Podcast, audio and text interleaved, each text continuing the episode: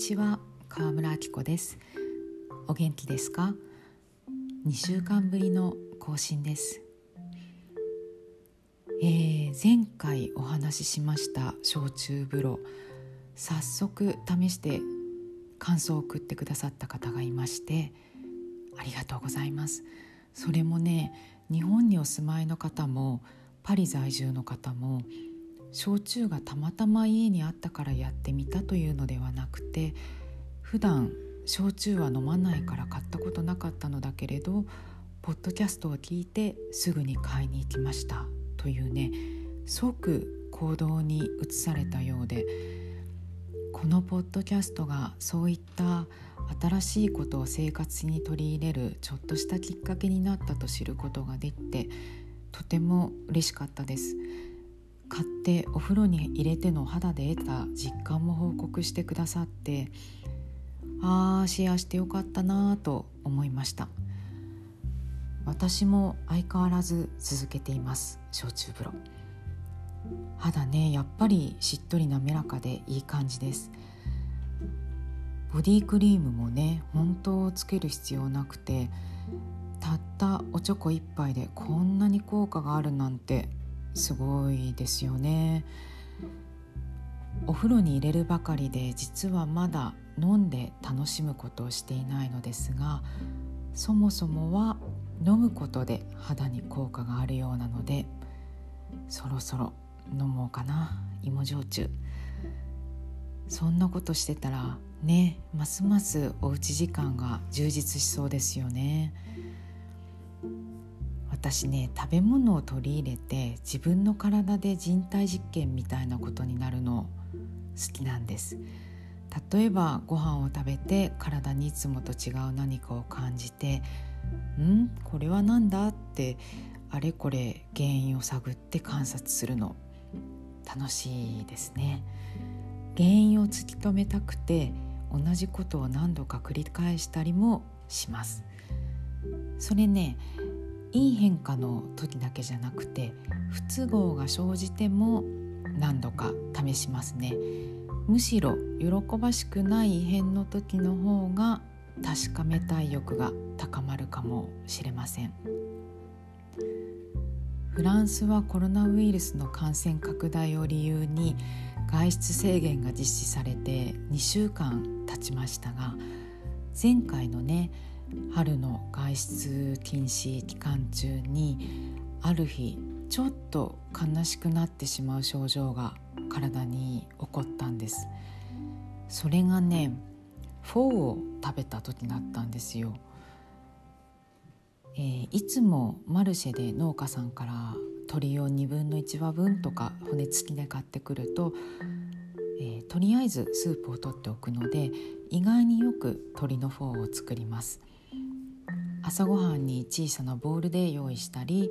原稿が終わらなくて出かけられない日のお昼なんかにも結構食べますね。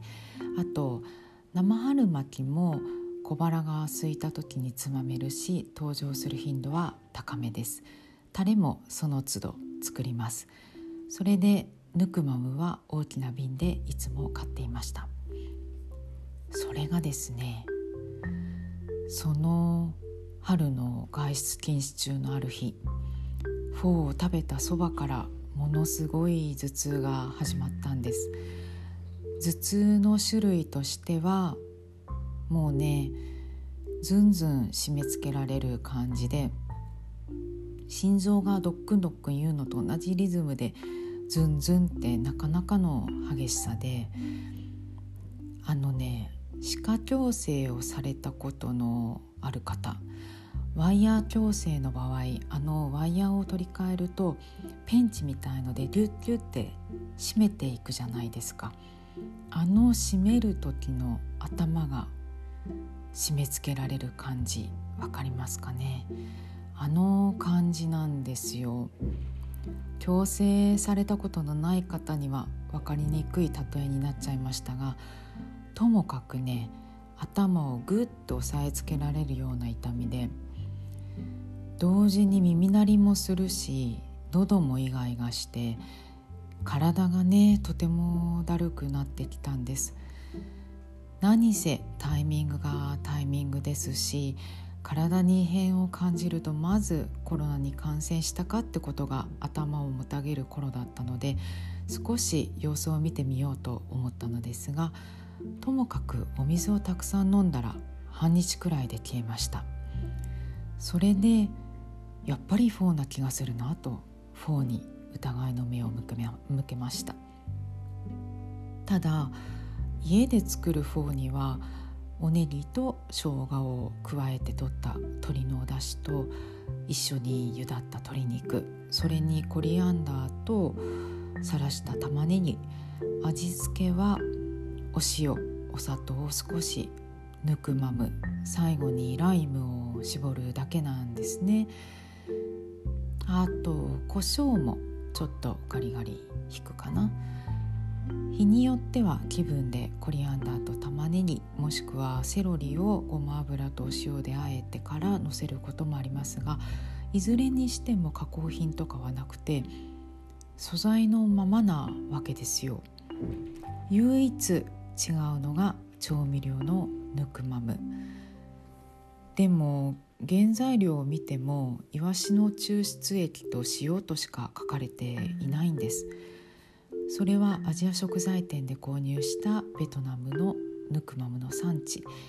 えー、風国島産のものでした、うん、でもねそれまで自宅でフォーを作って食べて頭痛も体のだるさも自覚したことがなかったしにわかにフォーが原因とは信じがたくて鶏のお出汁はまだあったので日を置かずにまた作ったんですね。はっきり分かりたかったから最後にライムを絞るのと合わせて上からもぬくまもちょんちょんとかけました残念なことに意識したのも手伝ってかよりはっきりと頭痛と体のだるさと喉の意外意外がを感じてああこりゃフォーだわと諦めました。でダメ出しで後日生春巻きも作ったんです。タレの材料を合わせて味見してそしたら例の症状が出てきてそこでそのぬくまむは処分することにしました。でもね封を切ってからそんなに経ってはいないけれどもしかしたら蓋が蓋が中途半端なままししまった感じで古くなっちゃったのかなって思ったんです。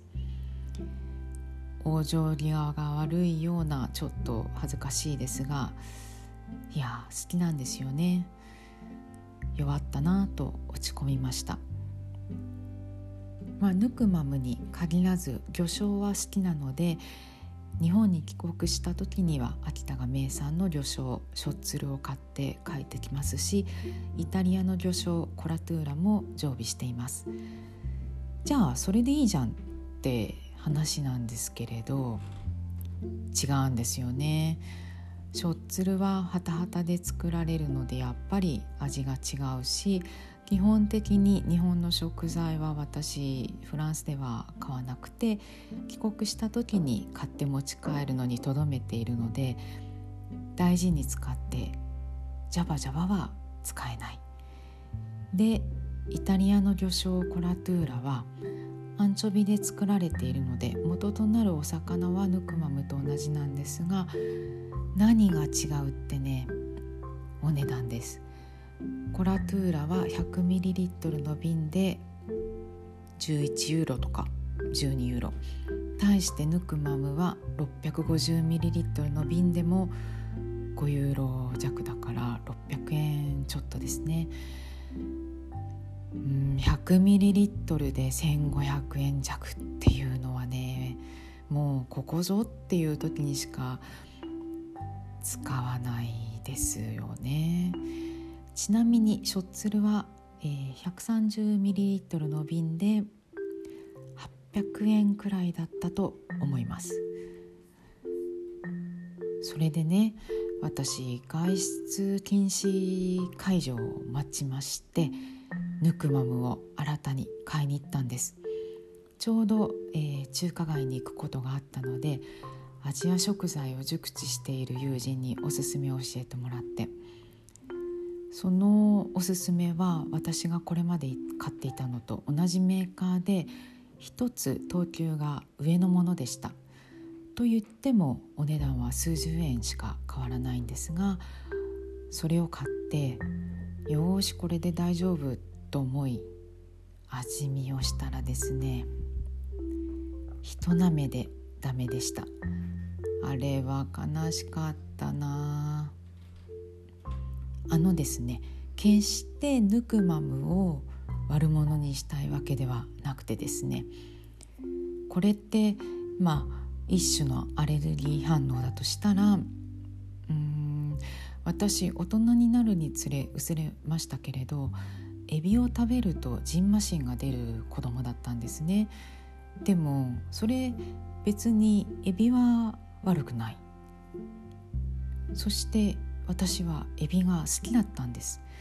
なのに食べると太ももとかお腹にジンマシンが出て唇の周りが真っ赤になって腫れてカールおじさん状態になってしまって学校休むなんてことも何度かありました。じゃあ食べるなよって話なんですが食べたいんですよね。だって出ないこともあるんだもの。もう片思いみたいな気分です。今でもね生のエビの殻を剥いていると大概指の股にブチブチブチブチってジンマシンが出ます。でもめげずに殻むいて包丁で叩いて、えー、エビ心状とか作ります。火を通せば今はジンマシン出ることないですね。ヌクマムもそれと同じで好きなのになんか知らないけどいきなり私の体が受け付けなくなって悲しいような寂しいような繰り返しますがぬくまむは悪くない。何なんだよ私の体って話です。ちょっと愚痴っぽくなっちゃいましたがでもねそのおかげで新しい出会いがあったんですよ。さすがに私も諦めました。一口でもうやめようと判断したヌクマムはすぐに友人に譲りましてこれからはコラトゥーラで行こうと。これまでは旧区にあるラップというイタリア食材店で何度か買っていてでも他のメーカーのものがあったら試したいなと思い探しました。これがなかなか売っていないんですね。お値段からしてもやっぱり生産量が少ないのかな。ボンマルシェという老舗デパートの食品館。海外の食材も幅広く揃っている。グランデピスリーでも扱っていませんでした。でちょうどその頃アンドプレミアムという雑誌でやらせていただいているサンドイッチの連載でモッツァレラチーズ屋さんのサンドイッチを取材しましてそのお店イタリア各地の生産者さんから直接仕入れている食材をいくつか取り扱っていてオーナーの方もフィレンテ出身のとても感じのいい方で取材の時に話も弾んだのでそうだ聞いてみようと思い訪ねたんですね。そうしたらお店オープンした当初はコラトゥーラを売ってたんだけど誰も買わなくて仕入れた分を結局全部自分で使う羽目になってしまい扱うのをやめたらしいんです。えー、私魚醤が好きで」と言ったらオーナーさんが「私も好きなのよペペロンチーノにかけたり」というのを聞いて「ペペロンチーノに魚醤をかける？したことない」と反応したら「美味しいのよ。アンチョビよりも強くないしちょっと風味が加わって。他にポテトも、うん、合わせても美味しいし」といろいろ教えてくれました。これまでもバターと合わせるのは好きでよく使っていたんです。例えばキャベツとアンチョビをバターで炒める時にヌクマムで味付けするとか。これはあのバター醤油が美味しいんだから。あキャベツとアンチョビじゃない。キャベツとアサリをバターで炒める時に、えー、ヌクマムで味付けするとか。あのこれはバター醤油が美味しいんだからきっと魚醤もバターと合うよねと思ったのがきっかけでした。チャーハンの味付けに一振りすることも多いです。チャーハンは、えー、じゃこチャーハンが食べたいなと思った時にでもじゃこがないから魚醤でちょっとお魚の風味をつけるかって使ってみたら美味しくてよくする味付けになりました。オイル漬けのアンチョビだと油臭さがあるけれどそれがないことで使い勝手がいいんですよ。日本にいたらねじゃこでもたらこでも塩鮭でもいつでも手に入るからあえて使う必要はないかもしれないですが具がないなって時でも卵とおねぎのチャーハンに一振りすると味に膨らみが出て私は好きです。そんな風に使ってたのですが、えー、オリーブオイルとってそういえばしたこともないかもと目から鱗でした。ペペロンチーノなんて一番シンプルな食べ方に。うんそうか思いつかなかったな。なんか東大元暮らしって気がしましたね。でそのモッツァレラ屋さんには、えー、コラトゥーラなかったんですがイータリーに行ったら売ってるかなって聞いたらあイータリーにはあったわよ私見たの覚えてるって教えてくれてパリだとマレ地区にありますイタリア食材の大型店イータリーに行きました。今東京にはイータリー3店舗もあるんですね、えー、モッツァレラ屋さんからは歩いて5分くらいなのでその足で買いに行きまして無事コラトゥーラ購入しました。3種類くらいあったかな。やっぱりね 100ml の瓶で10.5ユーロから12ユーロだったと思います。あった中で一番量々しくない普段使いしたくなるようなラベルと瓶のものを選びました。帰ってきてから前から使っているコラトゥーラと味を比べたらやっぱり違うんですね。新しく買った方がキリッと硬派な味で前に買ったやつの方が丸みがありました。色も違って、えー、今回新しく買った方がずっと濃く前に買ったやつは、えー、飴色で透明感があります。いろんなメーカーのものがあるので一概には言えないですけれど私が使っていたヌクマムとコラトゥーラでいうとヌクマムの方が塩気が立っている印象でした。それでね代わりにコラトゥーラを使うと味がねまろやかであのアジアンテイストの元気になるような気分がちょっと満たされなかったんですね。でもそれが今回見つけたものだとキリッとした感じがアジアンご飯に求める好みの味に近づいてホクホクしています。でですね早速作りましたペペロンチーノ。コラトゥーラを振りかけて、リーブオイルと乳化させると美味しいです。これみんな知ってるのかな？私は初めてですっかりハマってしまいました。今だいたいお家にいるし外に出るにしたってマスクがマストだしニンニク食べるのにためらう要素がないのをいいことによく食べてます。はあ言ってるそばから食べたくなってきた。これいつか本場で食べてみたいよな。自分で話して思い返してお腹が空きました。これからパスタ茹でたいと思います。ということで今日はこの辺で。ごきげんよう。アビアント。